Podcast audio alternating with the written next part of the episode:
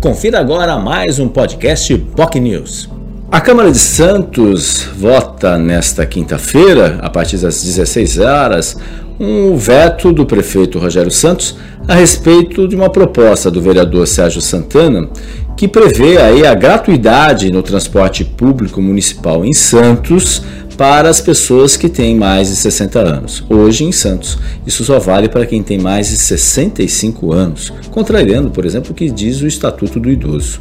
É claro que esse assunto é polêmico, é claro que esse assunto vai gerar debates, mas o fato do anúncio do reajuste da tarifa do transporte coletivo a partir desse domingo e o aumento também do subsídio de 800 mil para 1,1 milhão de reais às vésperas dessa votação pode prejudicar a votação que acontece nesta quinta-feira. Aliás, esse tema vai ser inclusive objeto de discussão e pode ser acompanhado pelos eleitores e internautas e, é claro, telespectadores, que vai ser transmitido ao vivo pelo programa na Câmara Municipal na ISTV, canal aberto. Enfim, os santistas que têm especialmente têm essa faixa etária acima de 60 anos devem acompanhar e verificar como será essa votação. A prefeitura alega que esse projeto é inconstitucional. No entanto, os vereadores, pelo menos na base, inclusive da base de governo, discordam. E esse assunto certamente ganhará aí as projeções e discussões na Câmara nessa sessão de quinta-feira. Esse foi um dos temas abordados durante o jornal Enfoque Manhã de Notícias desta quinta-feira, que trouxe dois vereadores da base, inclusive do prefeito Rogério Santos. Augusto Duarte, do PSDB, mesmo partido do prefeito, e Zequinha Teixeira, do PP.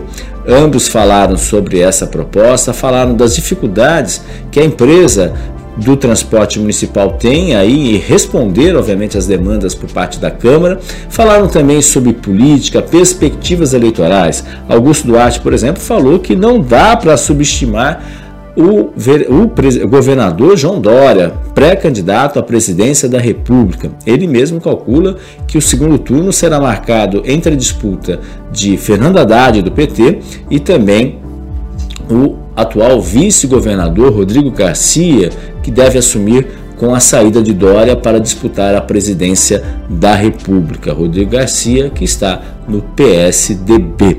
Enfim, Zequinha Teixeira falou também sobre outros temas importantes que focam a questão também do papel do legislativo. Enfim, dois vereadores que falaram sobre os mais variados assuntos e se você tiver interesse e não pôde acompanhar, confira essa entrevista que está disponível nas nossas redes sociais. No nosso Facebook, facebook.com.br News, no nosso YouTube, canal do YouTube, são mais de 7 mil pessoas inscritas, faça como elas também, se inscreva em nosso canal, youtube.com.br barra Bocnews TV. E o vídeo, é claro, está disponível no nosso site bocnews.com Lembrando que nessa sexta-feira, o ex-presidente da Anvisa, um dos fundadores até do SUS, Gonzalo Vecina Neto, será o entrevistado do jornal Enfoque Manhã de Notícias, um programa certamente imperdível diante da qualidade do nosso entrevistado, que vai falar muito sobre vacinação, Ômicron e, obviamente, outras questões relacionadas especialmente à política de saúde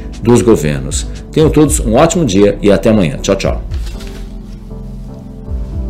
Você ouviu mais um podcast POC News.